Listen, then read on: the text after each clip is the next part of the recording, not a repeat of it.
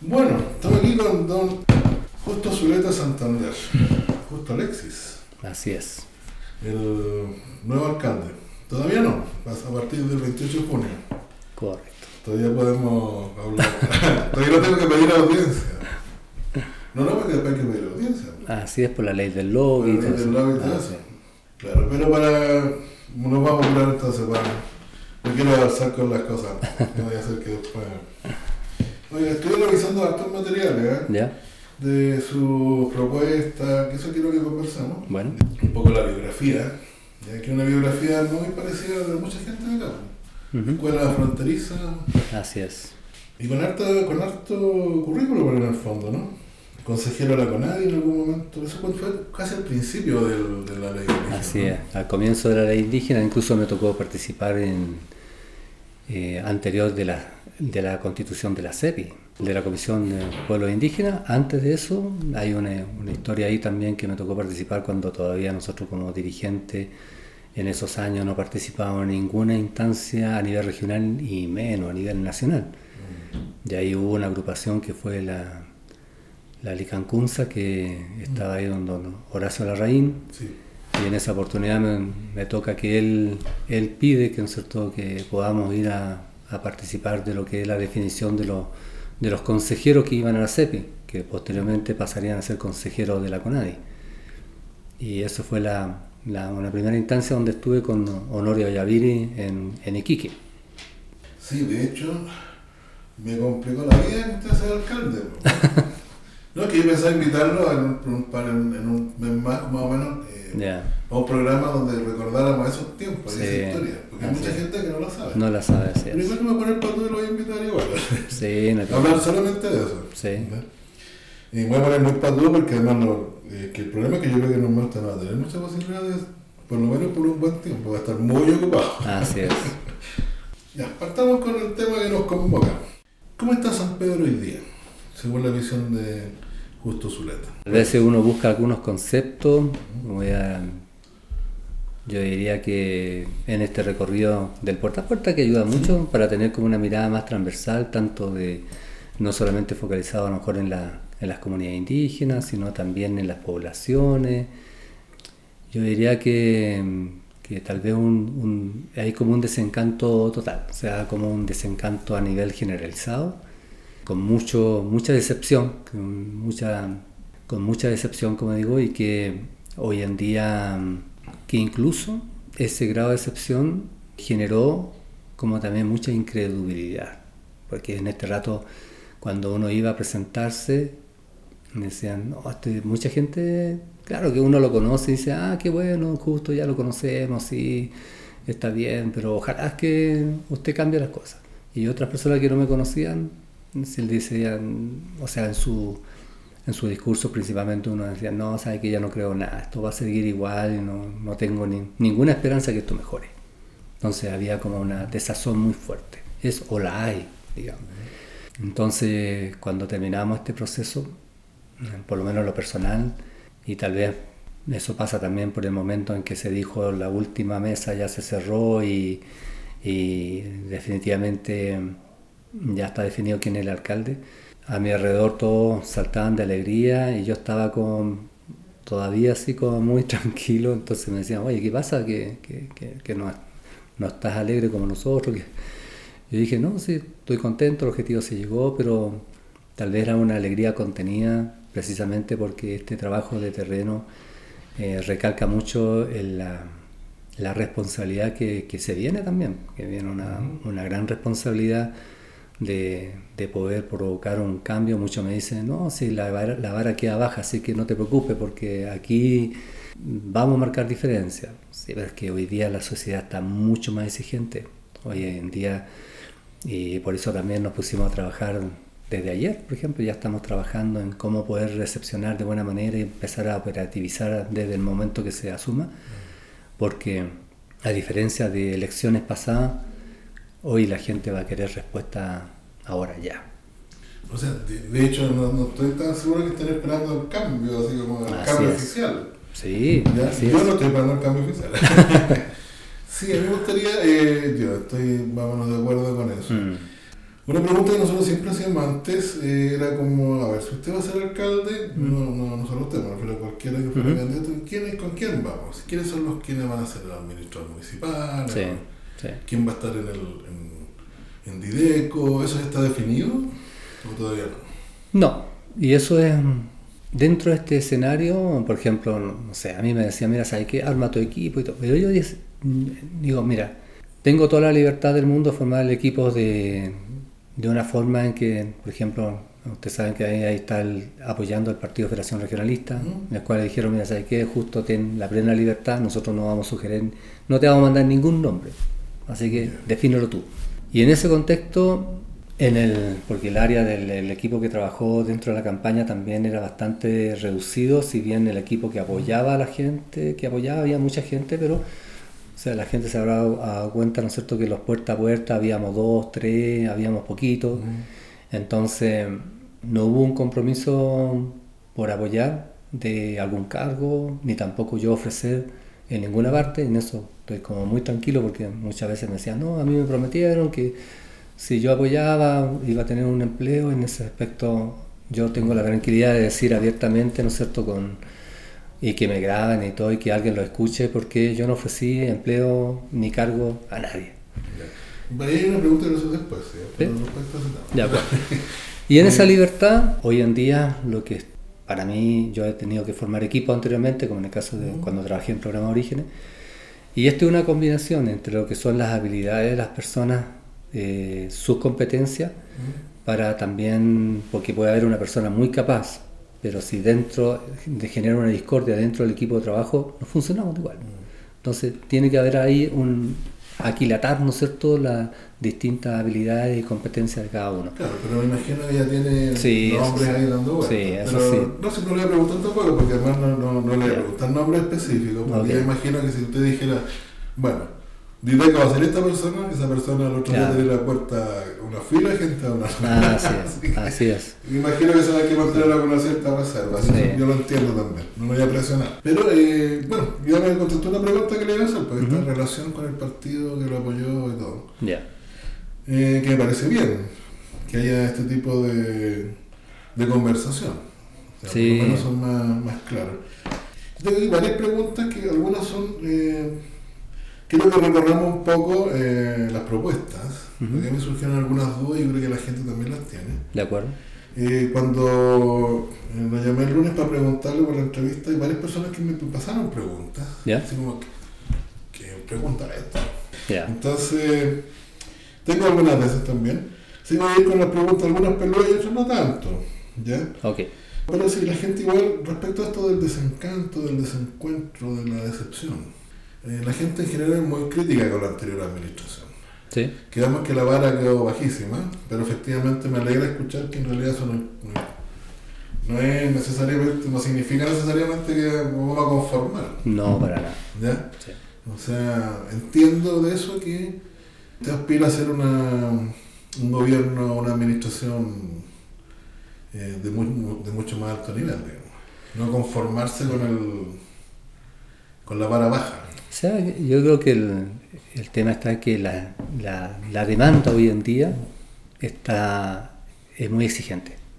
Entonces hoy en día para poder cumplir con esa demanda ya se requiere entrar a- no solamente a operativizar desde el primer minuto, sino que a generar las condiciones para que la- algunas cosas planteadas dentro de las propuestas que tienen que ver con demanda más dura puedan desarrollarse, porque no es simplemente aquí una cuestión de contar con financiamiento y empezar a invertir, y no, es mucho más complejo que eso. Así que vemos un poco lo de la vara. Ujú. ¿ya? Eh, pregunta del público. Bueno, ¿va a haber alguna auditoría sobre la administración saliente? Eso mm, es, eh, es así, digamos, tiene que ser así. No, yo- Es que, no, la gente pregunta porque el señor Catur no le hizo una auditoría a la Sandra. Ya.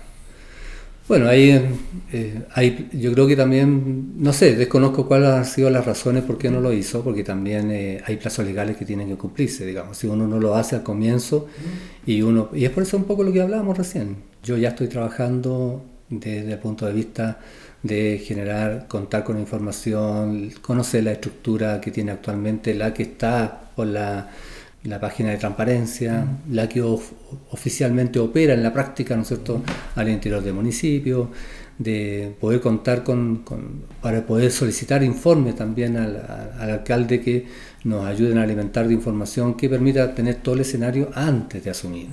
Y no entremos recién, empezar a hacer la pega cuando, cuando asumamos. ¿Y por qué lo digo? Porque si lo hacemos después, nosotros nos vamos pillado eh, primero poner, ponerse de acuerdo con, los concejales y decir estamos de acuerdo en poder eh, hacer una auditoría. Entonces, no, yo creo que esas cuestiones yo creo que hay que, es necesario por una cuestión de transparencia también, no por una cuestión de persecución, sino que una cuestión de transparencia, de decir, ¿sabe que estas son las condiciones que nosotros recibimos, lo bueno, lo malo, porque tampoco aquí no se trata de, hacer leña del árbol caído, sino que para transparentar y no pasarnos cuatro años diciendo que, ¿no es cierto?, que la, la culpa fue de la administración anterior. O sea, damos vuelta a la página y asumimos toda la responsabilidad de lo que pasa de ahí en adelante. Digamos, si no se hace, bueno, ya pasa a ser nuestra responsabilidad. Ah, eso me gustó. Esa declaración me gustó. Creo que va a ser parte de los titulares que vamos a hacer. no, no, es que está bien porque me parece, me parece súper bien. Porque de hecho eh, se usa mucho. Todos los gobiernos de, distintos pelajes, de distintos niveles, siempre como que le echan la culpa a los demás. A lo que estaba antes. Hmm.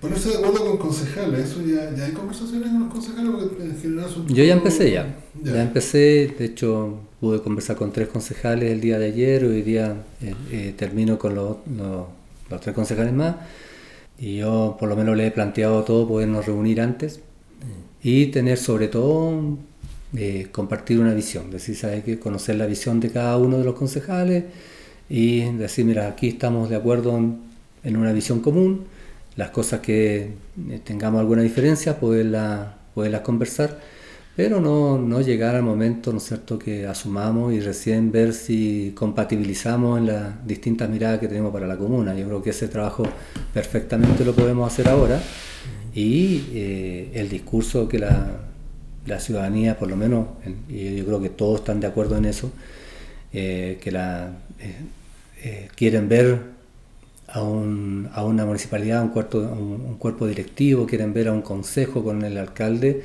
preocupándose de, la, de, la, de los problemas que tiene la comuna y no, no agotarse ¿no es cierto? en la diferencia que puedan tener en, al interior. Entonces yo creo que ese va a ser un, un trabajo, ojalá que ahí no, no tengamos mayores problemas, y ayer por lo menos fue muy, muy positivo en ese sentido y, creo que también no, no, creo que tengamos mayores problemas en poder consensuar eso y partir desde la primera sesión de consejo, por ejemplo, con, la, con el tema de la, de la auditoría y otros temas más que la reactivación económica, o sea, partamos de inmediato eh, trabajando en, en, una, en acciones concretas. Son todos nuevos. Todo nuevo, eso es muy bueno que no, Que no deja de ser interesante. Sí, muy interesante. Sí. Y además son todos independientes. Así es. Por lo menos declarados independientes. Pero lo revisamos, sí, efectivamente son, son independientes, al margen de cuál sea la... Tendencia personal. Claro, pero, pero es interesante porque es como partir de cero, estamos en, está interesante ese proceso. Mm. Oye, vamos a revisar rápidamente algunos temas que yo marqué acá en las propuestas que me llamaron la atención. Claro. Y hay que tienen que ver básicamente, y al final vamos a dejar la respuesta las preguntas más peludas para que si no quiere contestar, dejamos En todo caso, hay una, hay una, una inquietud que me manifestó bastantes personas, ¿Ya? como ocho. Siempre uno dice, mucha gente me ha dicho, mm. ¿cuánta gente? Bueno, en realidad una. Aquí han sido como ocho por lo menos. Ya. que es un, poco un destilado, hay, hay una cierta percepción de una diferencia, una división entre la gente indígena y los residentes no indígenas. Así es. ¿Estás de acuerdo que hay alguna tensión ahí? Obviamente, o sea, a eso no podemos, no podemos decir que no. Entonces, hay. Ya, entonces, muchas de, las, muchas de las preguntas que me vienen vienen como un poco en esa dirección, así como de la gente que está preocupada por eso, porque de alguna manera se percibe que realmente eso obstaculiza un poco el desarrollo de la comuna. O sea, son condiciones que tienen que eh, generarse ahí para que podamos trabajar en lo demás. Claro, entonces como, con cosas que, del, del, de lo, que tienen un poco que ver con eso, algunos y otros no, ¿Ya? pero que surgen de ahí, porque por ejemplo hay una... Bueno, este pauteo está en su sitio web, Ya, y, me imagino que está difundido a través de toda la campaña y todo. El que quiera verlo completo, ah, lo podemos ver ahí.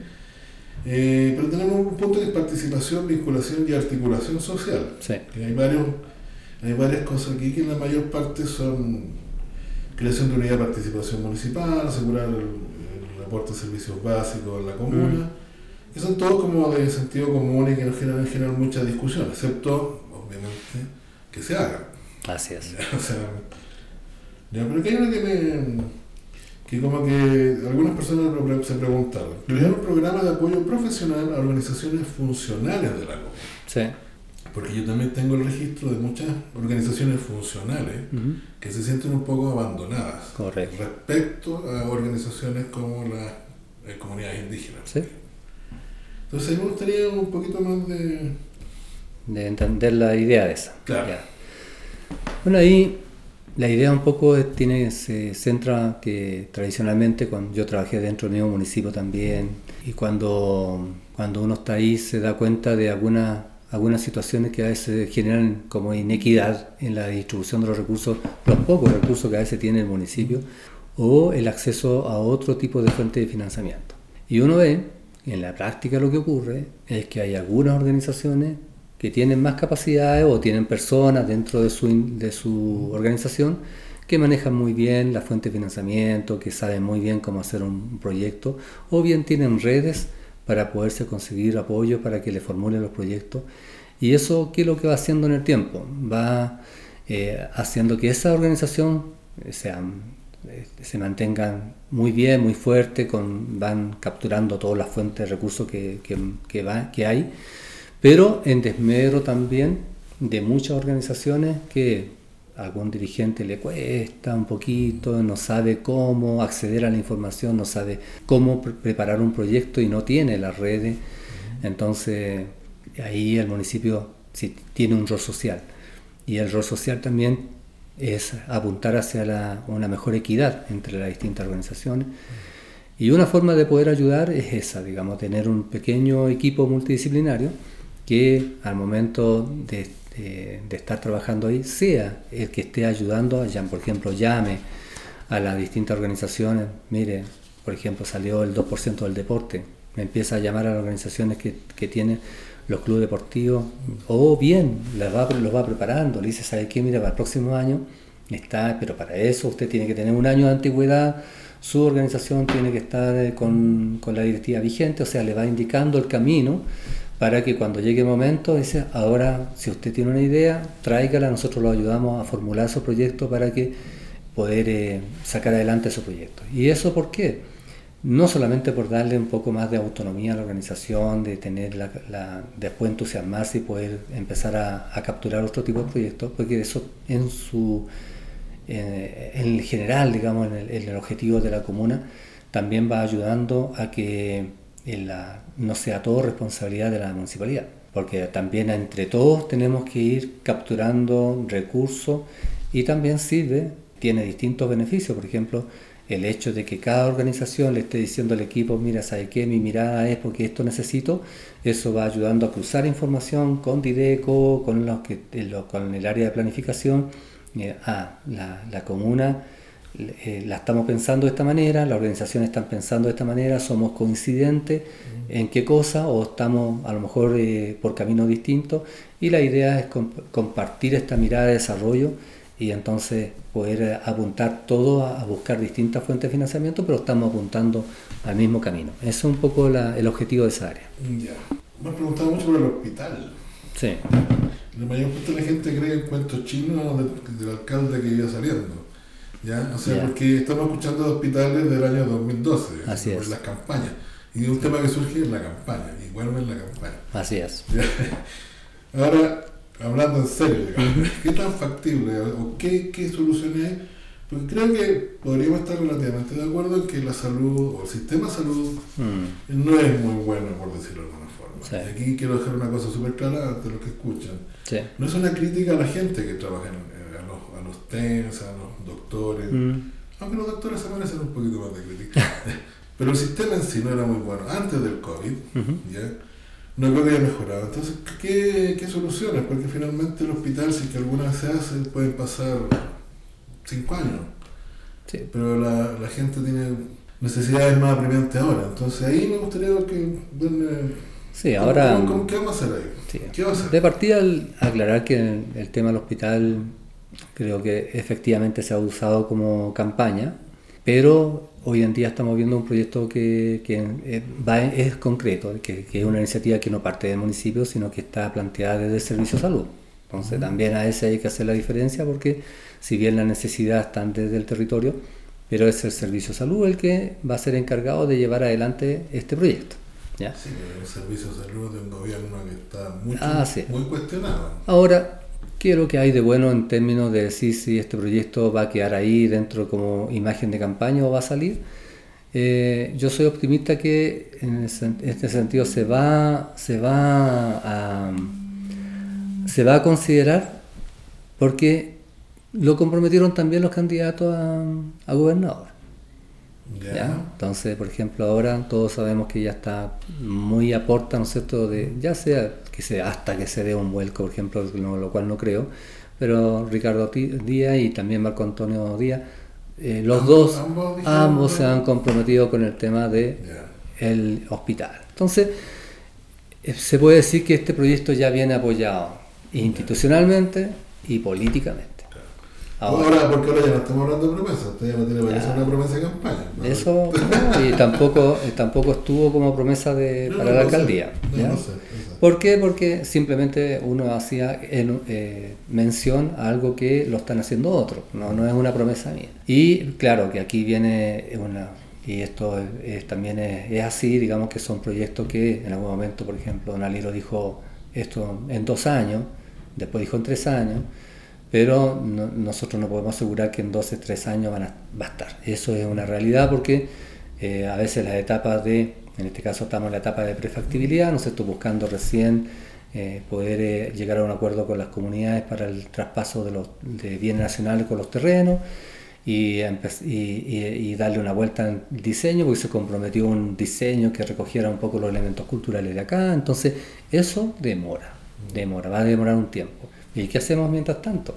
Entonces eso es también una, una preocupación muy fuerte porque eh, nuestra realidad es San Pedro con el hospital, pero también tenemos las realidades con cada una de las localidades en donde estaban los proyectos, ¿no es de, de las postas, de, la- de las distintas postas en las localidades que quedó, quedó ahí trunco, no, no logró hacerse la reposición, ya pasó el tiempo, ahora vemos que Toconado ya no es una posta, tiene que hacerse algo más de mayor complejidad. Y en, en ese sentido estoy muy optimista a que logremos trabajar esta vez en conjunto con las comunidades. Porque aquí yo lo que observaba que había una disociación, ¿no es cierto?, entre la, lo que hacía la municipalidad con lo que estaba planteando la cada comunidad y no hubo nunca un trabajo en conjunto. Y aquí eh, esto es clave, o sea, yo, si hay un trabajo en conjunto con, la, con las comunidades, entonces nosotros podemos avanzar rápidamente en lo que es la reposición de la infraestructura y adecuarnos no solamente lo que es San Pedro. Ahora San Pedro, mientras aparece el hospital, nosotros tenemos que ver una solución de cómo poder sacar la unidad de emergencia desde CEFAM para que CEFAM se dedique por, eh, ya de lleno a lo que es la salud preventiva y la unidad de emergencia esté fuera en una, mejor, en una unidad transitoria, no lo sé, ahí vamos a tener que ver, pero no vamos a poder estar esperando a decirles a la gente tranquilo, tranquilo, cuatro años más, cinco años más hasta el hospital, así que quédese tranquilo, mientras tanto estamos en una situación compleja. Claro, porque esto es un CEFAM, y los CEFAM tienen una, Son limitantes, sí. una, una- claro, tiene muchas limitaciones. Sí. Aquí, incluso una- un consultorio rural sería más, podría ser más eficiente. en el Correcto, teléfono. correcto. Ya. Entonces, Y eso de alguna manera es un tema que eh, siempre se ha, tengo esa sensación, como que se ha Mm. metido debajo de la alfombra, ¿no? Así como con la quimera del hospital sí, y, y no hemos solucionado cosas que son mucho más fácilmente solucionables, con un poco Sí. más de voluntad, más rápido. Y hay una cosa que, que creo que es fundamental. Yo, yo, estoy, yo lo tengo claro porque he estado siempre, mi, mi trabajo ha sido de terreno en distintos programas, siempre ha sido terreno.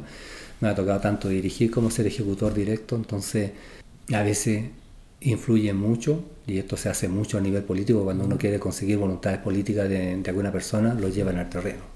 ¿no es cierto? Cuando yo quiero la voluntad, así como ministro, ministro, venga, y lo llevo a recorrer junto con la comunidad, y el ministro dice, ¿sabe qué? Cuenten conmigo. Y aquí pasa algo similar. Yo creo que eh, si queremos cambios eh, realmente pertinentes y en la proporción que se requiere, la primera autoridad tiene que estar em, involucrada en dónde están los problemas. Por ejemplo, están en el CEFAM, es muy distinto estar ahí dentro del CEFAM en forma periódica, viendo cómo está evolucionando, a verlo desde fuera. De hecho, a mí me ha tocado ya en tres ocasiones que la ambulancia me lleve a, a, Calama por, por, alguna situación que me ocurrió. Y, como usuario. Como usuario, y claro, y uno está ahí, y, y, como usuario, en el momento que está sufriendo ahí con todos los dolores y todo, eh, uno se, se, ¿no es cierto? se contextualiza de todo el ambiente y de la situación que tiene que vivir cada persona eh, normalmente. Entonces creo que eso es lo que falta a veces, porque cuando, no sé, pues en, Río Grande hablan de, su generador eléctrico y del problema de la poca hora de luz que tiene, en fin. Si uno está ahí, se queda ahí en Río Grande y ve la problemática, uno dice, chuta, yo no me puedo ir sin dar solución a esto. Claro. Mm. Complicado A propósito de eso, bueno, en Río Grande, allí mm. Río Grande y todo. Sí un tema que no vi acá en, la, en, las propuestas, aunque en realidad puede que esté yo no la, no la haya visto, no, digo que no esté. Pero hay un tema que a mí me llama, o que a mí me parece particularmente a propósito de salud pública incluso. Porque tengo entendido que no hay ninguna localidad, y quizás tenemos que incluir a San Pedro en eso, que tenga agua potable. Agua potable de verdad, o sea, certificada con normas y todo eso. ¿ya? ¿Eso es así? O sea, usted recorrido, porque yo la última vez que recorrí eso fue hace mucho tiempo. Sí, bueno, eso pasa en la mayor parte de las localidades con, con, con el estándar que se requiere con la resolución sanitaria, porque esto tiene que ver con resoluciones sanitarias también. En el caso de San Pedro, uno un caso distinto porque el sistema de tratamiento, la verdad es que entrega un agua más allá, digamos, que hoy en día esté en cuestionamiento por la, la calidad, ¿no es cierto?, de los estanques de almacenamiento pero en la producción, el sistema de, de purificación por osmosis inversa entrega un agua casi desmineralizada, entonces no deberíamos tener problemas. Obviamente que uno dice, ya, ¿y qué pasa después? Dentro de la cadena, ¿no es cierto?, hasta poder llegar a consumo. Lo bueno de esto es que uno, uno ve que hay intención, por lo menos desde la, del gobierno regional, de poder generar las inversiones necesarias como para que esta planta ya crezca, se corrijan todos estos elementos pero para eso también tiene que haber una fuerte decisión desde el municipio de involucrarse con las organizaciones que están en su administración. O sea, uno no puede ver desde fuera cómo a veces pueden haber conflictos o desde fuera para que lo solucione, solamente llamando ya, ¿qué va a hacer usted para que lo solucione? Sino que, vuelta al ejemplo, ¿no es cierto?, del CESPAN, cuando uno va y, está ahí, yo creo que el municipio también tiene que hacer eso, tiene que involucrarse dentro de la organización para ver qué es lo que está sucediendo dentro y saber que este es un servicio que no es un servicio para los, unos clientes puntuales de, esa institución, sino que estamos hablando de un servicio para toda la comuna. Por eso que ahí se plantea crear la unidad de recursos hídricos, que, que va más allá de una, de una mirada ¿no de protección de las aguas para el territorio, sino que es también explorar es el mejor sistema de tratamiento que tenemos para el agua, el agua servida, para el agua de el agua potable. Estamos aprovechando el agua porque si bien la osmosis inversa produce un agua de buena calidad, pero de un rendimiento de un 50%. Entonces, en un desierto de los más áridos del mundo, cualquiera que viene como especialista en el tema dice como que se toma de los pelos y dice, no, esto es complicado porque eh, estamos hablando que escasa el agua y estamos usando solo el 50% de lo extraído. Entonces, creo que tenemos que abordar los recursos hídricos también con mucho más, más responsabilidad y también con lo que, lo que hablamos de, en, el, en el eje número uno, ¿cierto? De proporcionar servicios básicos de calidad en cada una de las localidades. Claro, de hecho, eh, al margen de la, discutidera y todo el problema que ha habido acá en particular con y que no me eso porque podríamos estar hablando tres horas. No significa que neguemos el problema, no, nos vamos a meter en eso todavía, el tema del Capra en particular. Pero a mí me preocupa más porque hay mucha gente que me ha comentado, o sea, mm. gente de las localidades, que me dice que ellos están. Eh, es, una sensación un poco de, de abandono, o mm. como de nadie se ha preocupado realmente. O sea, han visto muchas veces inversiones e inversiones e inversiones, que al final eh, uno se pregunta cuál es el objetivo real de esas inversiones, porque al final el resultado no se ha dado. O sea, No, En Socaire seguir sacando agua del canal, sé, Claro, ¿cómo? claro. Si tanta plata metida. sí. Es un tema como, efectivamente, no es, obviamente, responsabilidad del municipio directamente. En parte, digamos. En No, parte no, me lo refiero para, para la, la inversión. y Ah, sí, las inversiones las hacen las instituciones, pero yo creo que también, y eso pasa también, ¿ah? es que muchas veces se descansa en la responsabilidad de la institución y por eso que hablaba yo de la, de la creación de la unidad de recursos hídricos, porque creo que el municipio ha, adolecido en el tiempo de, de una voz técnica para referirse a las propuestas que hacen las instituciones. Entonces, cuando alguien dice, ya aquí vamos a poner una, una, una planta de osmosis inversa, no, vamos a hacer una por, eh, qué sé yo, por eh, intercambio catiónico, o otra dice, no, vamos a hacerla por, eh, por, por abatimiento de arsénico. Entonces, de las distintas opciones que hay, nosotros generalmente, eh, siento yo por lo menos, que no, no han existido las competencias internas como para decir, a ver, no, estas aguas aquí, eh, nosotros para la mejor propuesta, el mejor método para poder hacer, de todas las que hemos escuchado, es este. Entonces, esa opinión técnica yo creo que es la que tenemos que desarrollar para que no, no, no quedamos tan en la expensa, ¿no es cierto?, de, la, de las distintas propuestas que nos hacen desde a nivel institucional, o bien a veces, muchas veces de alguna institución que tiene como muy buena voluntad, ¿no es cierto?, a veces con unas colaboraciones externas de otros países, pero que con tecnología que a veces no consideran los contrastes de temperatura que hay en el día, entre las distintas épocas del año, y la, la falta de, de presión atmosférica en algunos lugares, o la menor presión atmosférica, y que finalmente lo- los equipos terminan colapsando. Oiga, pero bueno, eso, hay otro tema que vamos a tener que conversar mucho. porque. Claro, lo que pasa es que eh, es como, como cuando tiene un juguete nuevo, hay tanta cosa. ¿ya? Sí. Eh, hay un tema que me llama mucho la atención, a mí personalmente, porque me parece que es un tema que está muy, muy, muy, muy, muy subvalorado Ujú. en, en el desarrollo del futuro de San Pedro, que es el tema del corredor bioceánico. Sí. ¿ya? A mí me llamó mucho la atención, incluso en algún momento un par de candidatos a concejales que se me acercaron y dijeron, oye, este tema está votado, el municipio lo Mm. tiene votado, el municipio anterior obviamente, y no nos vaya a pasar que terminemos como vaquedanos, o sea, Mm. como un paso por arriba. Sí. Pero también está el tema de que también podemos terminar inundados por una manera de camiones y de Mm. transporte sin haber tenido ninguna injerencia. Así es. ¿ya?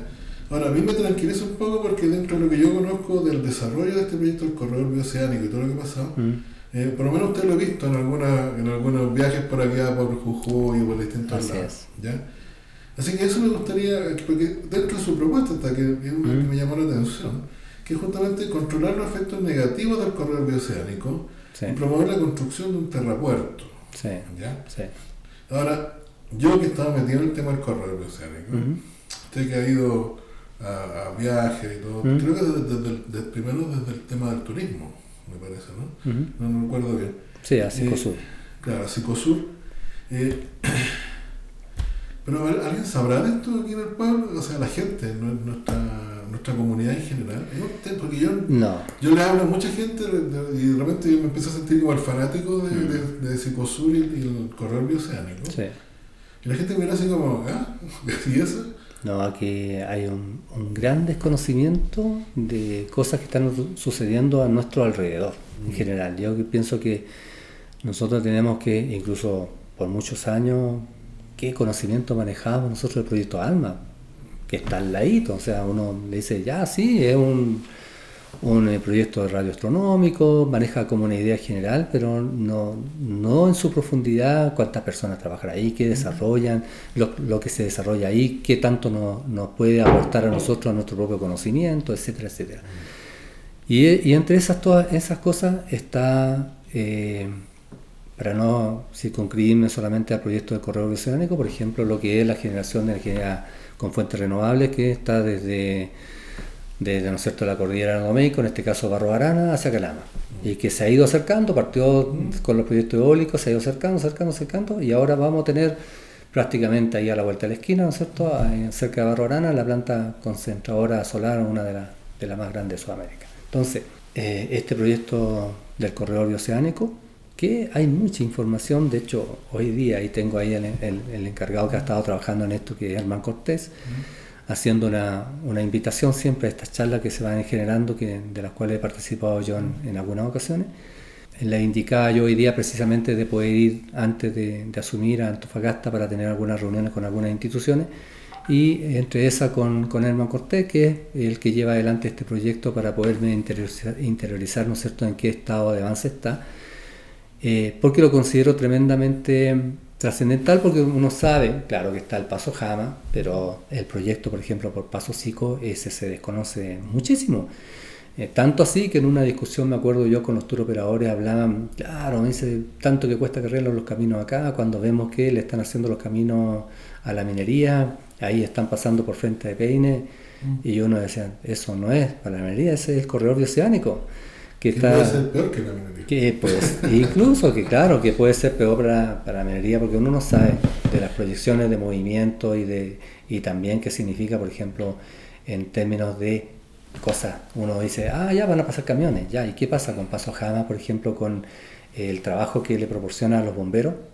O al equipo médico porque existen accidentes asociados, ¿no es cierto? Hay, eh, hay muchos problemas asociados no solamente con el tema de la altura, sino que con el, tráfico trae asociados temas también de contaminación ambiental, eh, cuando ocurre una inclemencia y cierran la frontera, con, ya lo hemos visto, con la tremenda cantidad de camiones que se, se, se quedan ahí estancados en el camino, no existen, no existen baños para ellos, no existen lugares donde se puedan, puedan llegar y puedan estacionarse para también tener servicios que vayan asociados a ese tipo de, de, ¿no es cierto? de actividad y, eh, y que en, definitiva nosotros estamos siendo solamente observadores de lo que está ocurriendo porque eso finalmente los beneficios son del país y si hay un si hay a lo mejor la instalación de un puerto seco no va a ser acá, va a ser en lugares que son más cercanos a la costa.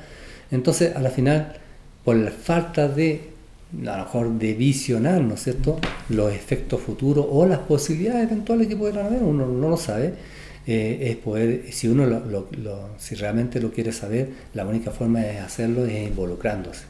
Que eso es lo que me llama la atención, porque de alguna manera, a mí me llamó la atención este, este tema del corredor bioceánico, mm. una vez que hace un par de años atrás me parece que fue que un titular de yo estoy suscrito a un sistema de noticias que cuando aparece San Pedro me llega de alguna manera. Ya. Entonces, en un diario paraguayo, ya. y donde ellos decían, así como con mucho para la activación de su economía y todo, claro. decían, y en algún momento en la temporada de la soja van a haber eh, mil a mil quinientos camiones diarios pasando por el corredor oceánico, por, por San Pedro, Atacama, hasta Calama. sí. Realmente mil camiones diarios pues la temporada de las soja. Ni siquiera sé cuándo es la temporada de las soja. Pero me parece que igual parece un desastre. Eh, y de ahí me empecé a meter en el tema. De hecho, mm. también me llaman a mí de repente de, de, de Antofagasta, gente así, oye, tenés que informar a esta cuestión. No, oye, ¿qué pasa con el alcalde? Yo digo, que yo sé yo, si yo soy crítico del alcalde, lo pesca. Ah. Pero a mí me parece que siendo una cosa que va a incidir tanto, debiera ser un tema de discusión a nivel de San Pedro, de la población. Absolutamente. Porque ya sea que sea, debe tener cosas positivas y negativas, como todo posibilidad. pero es. una posibilidad económica fenomenal. Entonces, de alguna manera me parece que no discutir ese tema mm. No, eh, yo creo que en eso estábamos plenamente de acuerdo y por eso que, yo me comprometí a ir a Antofagasta para, antes de asumir, para ya estar con el contexto completo del, estado de avance del proyecto, porque ese proyecto, sobre todo que, involucra un fuerte tráfico por Psicosur, o sea, perdón, por eh, Paso Psico. Entonces, ¿qué pasa ahí? Si va a haber un grado de afección de mil camiones, por ejemplo, pasando en una temporada diariamente, pero si uno dice ya, ¿Y cuál es la evaluación de los flujos que van a haber por paso James por este lado? Porque si hay flujo y cuáles son los sistemas de soporte que van a poder estar disponibles para que eso funcione bien. Porque si van a pasar por cerca de Peine y nosotros tenemos la ambulancia, tenemos todos los soportes acá, ¿qué va a pasar allá? Entonces, eh, yo creo que esa, esa, y ahí totalmente de acuerdo en que nosotros no, hemos, no lo hemos dado seriedad al tema. Lo hemos visto así ya, sí, qué interesante, como que no nos no nos compete mucho, digamos, ya van a pasar. Pero los grados de afección, por eso que en la, en la propuesta está, ¿no es cierto?, preocuparnos de lo que significan los efectos negativos de, de esto y obviamente que también revisar los, los, posibles efectos positivos que también pueda tener, pero es involucrarse en estos temas. Están habiendo reuniones constantemente, Sí. constantemente, eh, ya sea por el corredor bioceánico, bioceánico por el Psicosur, el Psicosur también. Mi tocayo Gerardo Morales, que de Jujuy, Sí. hasta tiene una especie de manía de que quiere hacer un tren. un tren de eh, Abrapampa, Alto Ah, sí, Jama, sí, lo he escuchado. eh, Jama, San Pedro, Atacama. y Eso Galán. también me escribió ahora. sí. Y, y nosotros no tenemos idea. Ah, o sea, sí. algún día va a pasar que no te digan, ¿sabes qué? Va, va a pasar un Va a tren pasar un para-". tren por acá y ya está el proyecto hecho y, y Claro, y nosotros no, sabemos nada. Sí. Eso- bueno, Sí. pero es un tema a tener en cuenta, Sí. y- pero más que eso, a socializarlo mucho más. De hecho, eh, yo creo que es un tema que yo quiero también asumir desde, desde, desde los medios de comunicación de acá, porque efectivamente me parece Sí, que... hay que democratizar esa información, o sea, tiene que llegar a la gente para que sepa. No, pero es que además Y- es relevante, porque además nosotros Sí. hablamos de desarrollo económico de San Pedro, Sí, esa podría ser una herramienta de desarrollo, así como puede ser una herramienta de perjuicio. claro. Ahora, lo peor que nos podría pasar es que fuera una herramienta de perjuicio y que no, o sea, que, que no haga Que mucho daño claro, que la y que no ganemos nada. Mm, Además, así es. bueno, vamos a cosas más peludas. y bueno, eso es peludo también. Sí. Eh, aquí se trabaja permanente y vinculado con comunidades y consejos de pueblos atacameños. Sí. ¿Ya? sí. Y Que ahí faltó agregar incluso, porque quedamos cortos en la... y Me lo hicieron saber, ¿ah? la misma desde las organizaciones, me dijeron, ¿sabes qué? Justo me parece súper bien, pero eh, que te- tenemos que ser considerados todos, que no, que no te que estar tan circunscrito a ciertas organizaciones que tradicionalmente trabajamos como el Consejo de las Comunidades, sino que la mirada sea un poco más amplia. Bueno, pero en este caso yo no, no, no, no va por ahí la queja. ¿Ya? Aunque la recojo también, efectivamente, también hay una queja que también se ha ido generando en el último Mm. tiempo con más fuerza de la gente que no participa en las organizaciones formales indígenas. Claro. Y que son hartos, porque en realidad, haciendo un pequeño estudio, habíamos visto que eran hasta casi un 60 o 70% Ujú. de personas no, aun cuando algunas incluso están inscritos en comunidades, pero no participan. Claro. ¿ya? O sea, gente que se siente excluida de las organizaciones, estamos hablando entre un 60 y 70%. Allá ellos, ahí verán cómo lo arreglan. Eso no es un problema municipal, de hecho. ¿ya? Lo tendremos que ver en otro tema. Pero lo que sí problema municipal, creo, ¿Ya? es que, por lo menos lo que se me ha planteado acá, esto, esto es casi de última hora está. Porque de alguna forma hay gente que tiene como una especie de percepción de que las comunidades y el consejo han estado como inmiscuyéndose en la gobernanza del territorio. ¿Ya? ¿ya? O sea, como así me lo plantearon. ¿ya? Ya, ok. No digo que esté de acuerdo. ¿ya? O sea que temora incluso que se desvirtúe y que se convierta en una especie de gobierno paralelo. Así como que la, como que la intención de algunas comunidades, no sé, pues si cierro un camino, ya estoy interfiriendo, por ejemplo, Mm. en un gobierno que en realidad no me corresponde. Mm, A menos que yo tuviera un control territorial.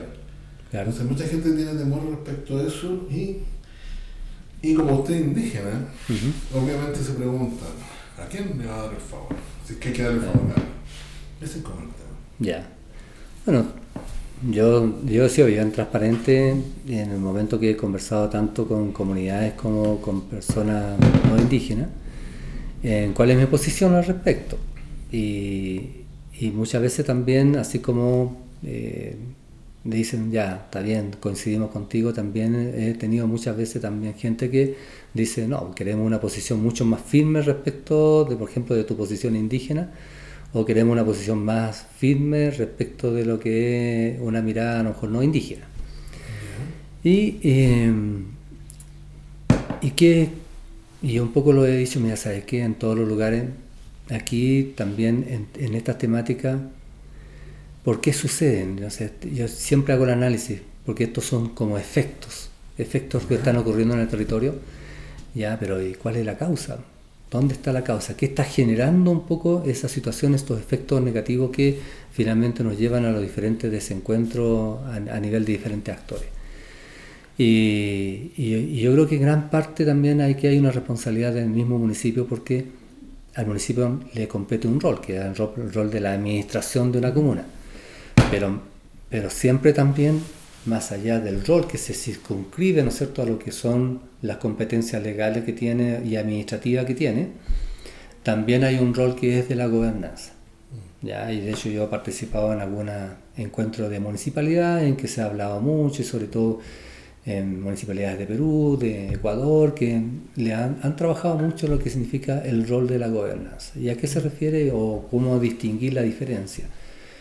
Porque si bien dice el rol de la administración, dice, ¿sabe qué? Mire, usted, su competencia es administrar con las instituciones que están bajo el alero de la municipalidad, como son las juntas de vecinos. Las comunidades indígenas no son organizaciones funcionales que están bajo, la, bajo su mandato o bien con la eh, influencia de tipo ¿no cierto? más administrativa. Por lo tanto, usted no se puede, no se puede involucrar con, o puede o tener algún grado de injerencia ¿no cierto? en la administración de las comunidades indígenas. Entonces, en mi rol de administrador digo, hasta aquí, este es mi límite. Pero dentro de lo que es el rol de la gobernanza, digo, no. O sea, aquí nosotros tenemos que velar también por lo que significa una mirada de todo el territorio y de la forma de hacer gobierno en el territorio. Entonces, aquí, si bien administrativamente yo no puedo obligar, pero sí puedo tratar de influir. Y es así, como por ejemplo, eh, se llaman a los actores para que los actores digan, ya, ¿cuál es el problema acá? Ya, busquemos soluciones entonces, busco, y veamos al otro lado, ¿cuál es tu queja? Ya, entonces, conociendo las dos realidades, cruzar entonces la, la, ¿no es cierto? La, en este caso las miradas para que todos nos miremos la cara y decir, ya, démosle una solución a esta cosa. Ese rol siento que no se ha cumplido. y, y, aquí la, la, mirada, por ejemplo, y yo lo he planteado, como le digo, yo, yo he participado casi en todas las reuniones de ADI, entonces uno dice, ya, justo Soleta va a tener una una mirada absolutamente indigenista. Y muchas veces en algún debate, me, cuando algún candidato decía, mira, aquí eh, todos somos iguales, yo decía, no, no somos iguales. Y entonces a veces se malentiende, porque decía, yo digo, no somos iguales porque aquí hay una cultura, ahí está la cultura tacameña, es el dueño de casa eh, que, que está acá, pero eso no tiene por qué ser un elemento que nos divida. Entonces, sí, lo que pasa es que los temores, los temores surgen porque en algún momento. Claro. Claro. Sí. No, no, es algo que haya usted, en todo mm. caso. Sí, no, sí, sí, lo tengo claro. Nosotros, no, nosotros lo conocemos bastante. Sí. Cuando usted me dice, yo derechamente le creo. Mm. ¿ya? Porque además, ¿cuántas veces hemos estado en distintas organizaciones, incluso en, Así es. incluso en lugares opuestos? Pero. Así es. Eh, ya entiendo eso. Pero igual durante la campaña, ¿ya? y no voy a mencionar a la persona en particular, ¿Ya? ¿ya? gente dentro de su comando probablemente, ¿Ya? que decía que, oiga, pero cuando esté justo Zuleta vamos a echar a todos los que no sean atacameños del municipio, vamos a poner pura gente atacameña en el municipio. Y bueno, insistir, no estoy diciendo que esa sea su declaración. Sí, sí, sí. Pero también dentro de la gente hay una percepción de que esa es como la, como hacer como la onda, así como, Mm. vamos, vamos, ¿es así o qué? Dentro del comando no, porque yo lo he conversado dentro del comando, lo hemos, eh, ellos eh, desde el comienzo eh, saben cuál es mi posición y pues, también para no... para no generar, eh, Eso lo hubiera esperado incluso de otro candidato. Sí, no, no, no, eso lo conversé siempre y también para que no signifique después una decepción, dice, oye, justo nos dijo esto en la campaña y después ahora está haciendo todo otro. Claro. ¿ya? Entonces, para mantener una línea. Lo que sí uno entiende es que también hay algunas personas que, que a lo mejor pueden ser cercanas al comando, no lo sé, que tienen como también, porque todos reaccionamos distinto. Sí, sí. Y alguna dice, no, aquí ya basta, eh, nosotros, nosotros somos, no sé, otro, no". pero eh, está claro, y lo tengo más que claro, que cuando uno asume una municipalidad, lo asume para eh, ser el alcalde de, de todo el, de todo el territorio, no, no solamente para un sector. Por eso que cuando yo también he hecho la diferencia, digo, no todos somos iguales, y eso puede ser un valor, no una diferencia, un valor. O sea, y que incluso que hay personas que no sean indígenas, que de hecho me, llamó mucho la atención algunas personas que cuando pasamos la población me decían, mire, yo no, yo no soy indígena, llevo acá viviendo 10 años, qué sé yo, pero estoy plenamente de acuerdo que ah, acá ustedes son como los dueños de casa y yo lo único que quiero es que ustedes también me reciban como uno más y me asume.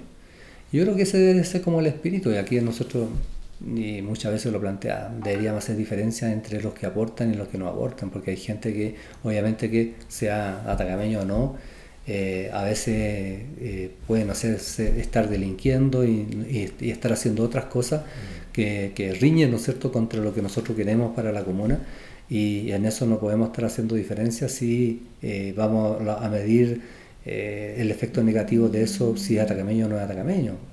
Yo creo que ahí tenemos que más bien aunar en, en términos de voluntades y a veces me han tocado también personas que no son atacameñas, me dicen, justo tú me conoces, me dice, a lo mejor yo me siento más atacameño que muchos atacameños. Entonces yo creo que eso es así. Claro, es un tema cultural que tiene que ver con otros desarrollos también. Sí, sí también con la emocionalidad. ¿eh? Es una persona que puede decir muchas cosas y lo dice en momentos de una de, un estallido más bien de tipo emocional. Claro, por eso no los hombres nada, más bien una actitud general que se atribuía. Sí, sí. Pero yo entendía que eso no. Por eso te lo pregunto. Sí, te lo no, pregunto Básicamente para que me conteste. Porque yo no me parecía raro. Así, no, yo no. Eh, pero estamos conscientes de que aquí te lo pregunto que, no, que, alguien me la hizo también, que me dijo lo mismo tema, pero igual la hago. ¿Ya? Para que no diga que esta persona que no la hice. Estamos conscientes de que hay un conflicto exacerbado por la cuestión del colapso del turismo entre algunos indígenas. O sea, este conflicto entre algunos indígenas, muchos de los cuales tienen alguna cuota de poder. ¿Y los sanpedrinos que no son de origen atacameño? O sea, hay, hay un conflicto, eso es indiscutible. Y, lo, y simplemente... Pero, ¿Será verdad que está exacerbado por la cosa económica también? Porque yo hace dos o tres años atrás no sentía que hubiera tanto conflicto. Es que yo creo que los conflictos nacen, ¿no es cierto? Nacen cuando hay crisis. Mm. O sea, no, no es que nazcan, sino que se exacerban mm. los conflictos cuando hay una crisis. Eh, por eso que uno dice, bueno, ¿cómo puede ser, ¿no es cierto?, que por lo que ocurrió con el estallido social de los jóvenes, dice, ya de subir eh, una ínfima o una pequeña cantidad que la escoba. No, sino que sino ahí cuando ya hay una, ahí se va generando una crisis, lamentablemente, ¿no es cierto?, ahí ya eh, este, tipo de, reacciones, ¿no es cierto?, de efecto que van a haber, ya se, se, se masifican o se salen, o la última gota que rebalsa el vaso, en fin. Y creo que eso es un poco lo que, lo que ha pasado acá, porque en algún momento llegamos a una cierta convivencia, nosotros recordamos como por ahí por el año 2011, porque tuvimos también un escenario muy parecido, mm. y después como que ya la cosa la, tratamos de mantener ahí, por lo menos no tan, tan visible, nunca desapareció, pero sí no tan visible. Y hoy en día nuevamente vuelve a aparecer, claro, yo creo que hay una cuestión eh, de un efecto de una pandemia que cierra la actividad económica, que no es menor, la, la cierra pero abruptamente, y, eh, y ahí obviamente que, que, los, los, dos públicos muy distintos, eh, entre esos públicos va a generar una presión por eh, la aperturación, ¿no es cierto? Y que, que, se mezcla con otras cosas que van finalmente generando este distanciamiento y, y, un, y un subir un poco y escalamiento de los discursos. Sí. Dos últimas cositas cortitas para ir terminando. O sea, hay muchos temas que podemos conversar, yo espero que después me dé otra. Estaremos conversando e informando. Ya, ya ofrezco mi, el medio para que. Eh, bueno, este alcalde que había no me mandaba ninguna, pero siempre está la posibilidad. Ya. ¿ya? Eh, hay dos cosas que me. Una es generar unidad de vigilancia territorial, dice una de las propuestas. Así es. Para evitar, por ejemplo, tomas de terreno y fiestas clandestinas. Sí, sí. Eso, ¿cómo vamos a tener que comprar tanques? no, es que básicamente era como tener un, un, guardia, ¿no cierto?, en vehículo que esté recorriendo. Y la verdad es que ahí muchas veces llama la atención. Yo creo que uno cuando esté adentro realmente uno puede decir, eh, ya, esta cosa, eh, a lo mejor hay algunas explicaciones. Pero, no sé, a mí me, cuando uno ve la cuenta pública que hizo la municipalidad, ¿no es cierto?, eh, ve que hay instalación de cámara, como la que está aquí al frente arriba de, la, de, la, torre de iluminación de la cancha de fútbol, y muestran que hay, una, hay cámaras que son, tienen una resolución tan alta como que ver hasta el final de la, de la población de Canantay y con una resolución para ver una persona, identificación de una persona, o sea, estamos hablando de una cámara bastante, con, con mucha resolución, bastante sofisticada. Entonces, uno dice, ¿Cómo se producen entonces las las tomas de terreno, porque si existe un sistema de vigilancia, que hay que ver si realmente tiene una, una cobertura lo suficiente para todo el territorio, pero sabemos que hay, hay sectores que son de mayor eh, predilección ¿no cierto? para la toma de terreno. Entonces uno dice, si existen esas cámaras y se, y se hace un trabajo combinado con una unidad terrestre, eh, y uno lo que puede, eh, sabemos las tremendas dificultades que, hay con las tomas actuales, uno dice, bueno, por lo menos partamos evitando más tomas. No podemos seguir aquí, este, ¿no es cierto?, las dificultades después de, los efectos sociales que vamos teniendo en el territorio y también de crecimiento desordenado, eh, los sigamos incrementando. Y por eso que en alguna oportunidad yo le presenté a la en una reunión de ADI en octubre del año 2019, cuando asistió el alcalde, nosotros fue, yo estaba como presidente de la comunidad de San Pedro y se le, hice una presentación y, para poder graficar de alguna manera que este crecimiento estaba desordenado y, se había hecho como exponencial, fue que eh, eh, en Google Earth tener una fotografía ¿no es cierto? del sector del año 2004 y uno la va tomando año a año, la misma fotografía la va comparando. y, la publicó en Facebook. Sí, la publiqué en Facebook también. Y, mostrar los efectos que hay en el territorio. Entonces uno dice, oye, pero ¿cómo puede ser si hay una política de resguardo del territorio estos efectos tan negativos que sobre todo se acrecentaron en el último tiempo? Entonces, esa es un poco la, la, idea, digamos, de, de, evitar que siga produciéndose el territorio. Si vamos a estar encargados de ordenar lo que hay, bueno, eh, evitemos que, mientras avanzamos en eso se siga desordenando el territorio. O sea, y esto lo unido con otro tema que también está en su gestión territorial sostenible, que es la actualización del plano regulador, del plan regulador, que es una cuestión que está pendiente, o sea, tenemos un plan regulador del año 98. y yo creo que, no sé si tratan, no, no tenemos la magia, obviamente, mm. pero no tener ni siquiera un plan regulador eh, ajustado a la realidad actual. Claro. me imagino que inciden todas estas cosas. No, los planos reguladores, eh, plan regulador no es como así ya lo hago, es un, poquito más complejo que el plan de tour, pero tampoco es imposible. No. Y aquí sale la actualización del plan regulador, ¿verdad? ¿verdad? ¿verdad? ¿Y alguna fecha, alguna posibilidad? ¿Se ha visto ya eso? ¿Cómo, ¿Se ha ahora, con ahora hay que ver que esto ya partió, ¿no? el municipio partió con lo que la, los procesos, ¿no cierto? De, obviamente con lo que el trabajo de gabinete y que debería venir todos ya los procesos de participación ciudadana para poder ir construyendo. Ahora sabemos que un plan regulador no es corto, se demora un par de años en poderlo elaborar. La vez pasada también sabemos que por no hacer la consulta indígena, el Consejo Pueblo presentó un requerimiento legal y ahí se paró y, se, y cuando se pierden esos recursos no se vuelven nuevamente tan fácilmente recuperar los recursos para poder eh, financiarlo. Ahí queda, ahí queda. Entonces, de alguna manera. Entonces, hoy en día eso es urgente, urgente, porque nosotros tenemos que tener una mirada no solamente desde el punto de vista del desarrollo del sector urbano, de San Pedro, sino que tenemos que ya tener una, una mirada más de, de, la comuna completa y, y, y, también no solamente con la definición de las distintas zonas con la calidad de uso, sino que tenemos que tener una mirada de cuál va a ser el, la forma en que nosotros urbanísticamente se va a desarrollar el pueblo, porque eso tiene que ir aparejado, ¿no es cierto?, con la disponibilidad de, disponibilidad de recursos, con la... Eh, eh, elegir el cuál va a ser el mejor modelo, por ejemplo, en algunos casos dicen, sabe que hay zonas residenciales y las zonas de esparcimiento, de servicio van a estar en otro lado, y hay otros modelos que dicen, no, cada cierto grupo o de, de casa tienen que contar con toda la dotación de servicio eh, ahí para que la haga más autónoma.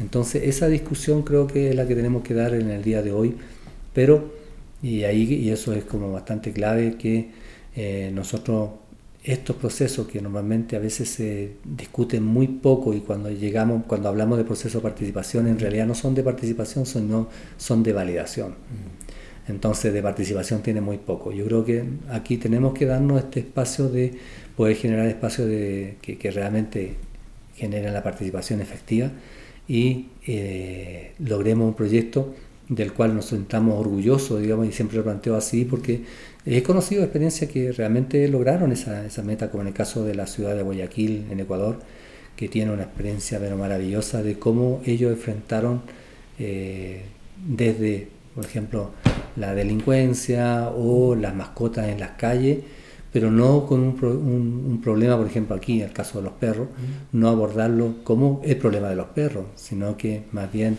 en su integralidad para que la sociedad responda adecuadamente hacia algunos efectos negativos en el territorio. Se entiende. Bueno, bueno le doy las gracias por el. Ahora, me, me da no, no, yo no tengo problemas. no, igual, pero eh, bueno, para terminar, eh, un mensaje que quiero decirle. ¿Qué es lo que quiere decirle a, a este pueblo que sabemos que está conflictuado, que está en crisis, que de repente mm. desesperanzado, desencantado? A lo mejor eh, sería bueno poder darle alguna. Pero ahí, usted verá. sí. No, lo primero es que mm, siento que, eh, que, el resultado que se dio es un resultado que de alguna manera también nos, nos, deja heridos en el camino. Yo, eso lo agradezco mucho. Yo he tenido la llamada de los distintos candidatos, de distintos sectores, y si alguno quedó descontento, dice, bueno, pero eh, de alguna manera eh, igual creemos que, se, que, que, hay una oportunidad, ¿ya? que hay una oportunidad y, representar también a, la, en este, porque uno se presenta, ¿no es cierto?, con una carta, hace una carta de presentación, mira, no, yo tengo tanta experiencia, tantos años, pero eso hoy en día ya no, ya no estamos en, la etapa de campaña y lo que quiero es transmitir una tranquilidad en el sentido de que la, preocupación que es de, de asumir desde el primer día es precisamente poder provocar cambio desde, desde el comienzo y de poder atender las principales dificultades que nosotros hemos encontrado en el camino cuando hemos andado en, la, distinta parte del, territorio y, dar la tranquilidad que esa va a ser la preocupación. O sea, no nos vamos a preocupar acá, oye, le decía, bueno, no, es que, que, la, auditoría interna, eso todo tiene que hacerse. Eso es una, es una, cuestión que tiene que ir en paralelo, se va a hacer, pero nosotros no nos vamos a desgastar en eso. O sea, que eh, eso seguramente por, por, una, por, una, cuestión de transparencia también, porque en algún momento se tendrá que transparentar cómo, cómo se recibió, pero eh, acá tenemos que empezar a trabajar y sobre todo en este periodo tan de efectos negativos tan importante como en el caso de la, de la pandemia y también de los efectos de la, del estallido social, en donde tenemos que preocuparnos de este proceso constituyente. Debemos generar ahí un, apoyo a los constituyentes para que eh, nuestro sentir como sociedad eh, sea representada a través de las personas que fueron electas y no solamente dejar en ellos, depositar todo el peso que ellos sean los que transmitan su propio pensar, digamos.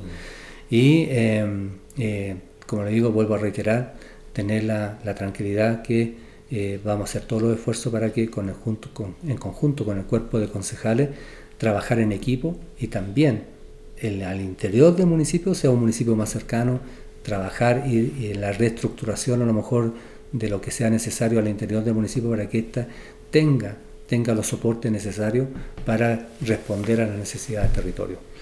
Eh, no podemos hablar mucho de lo que es el presupuesto que tiene el municipio porque eso es algo que, que, va a ser parte de la realidad que nos vamos a encontrar y vamos a tener que hablar de eso después, pero sí, independiente de eso, podemos provocar eh, cambios que sean favorables, sobre todo en lo que es el relacionamiento entre los distintos actores, eso está en las manos de nosotros.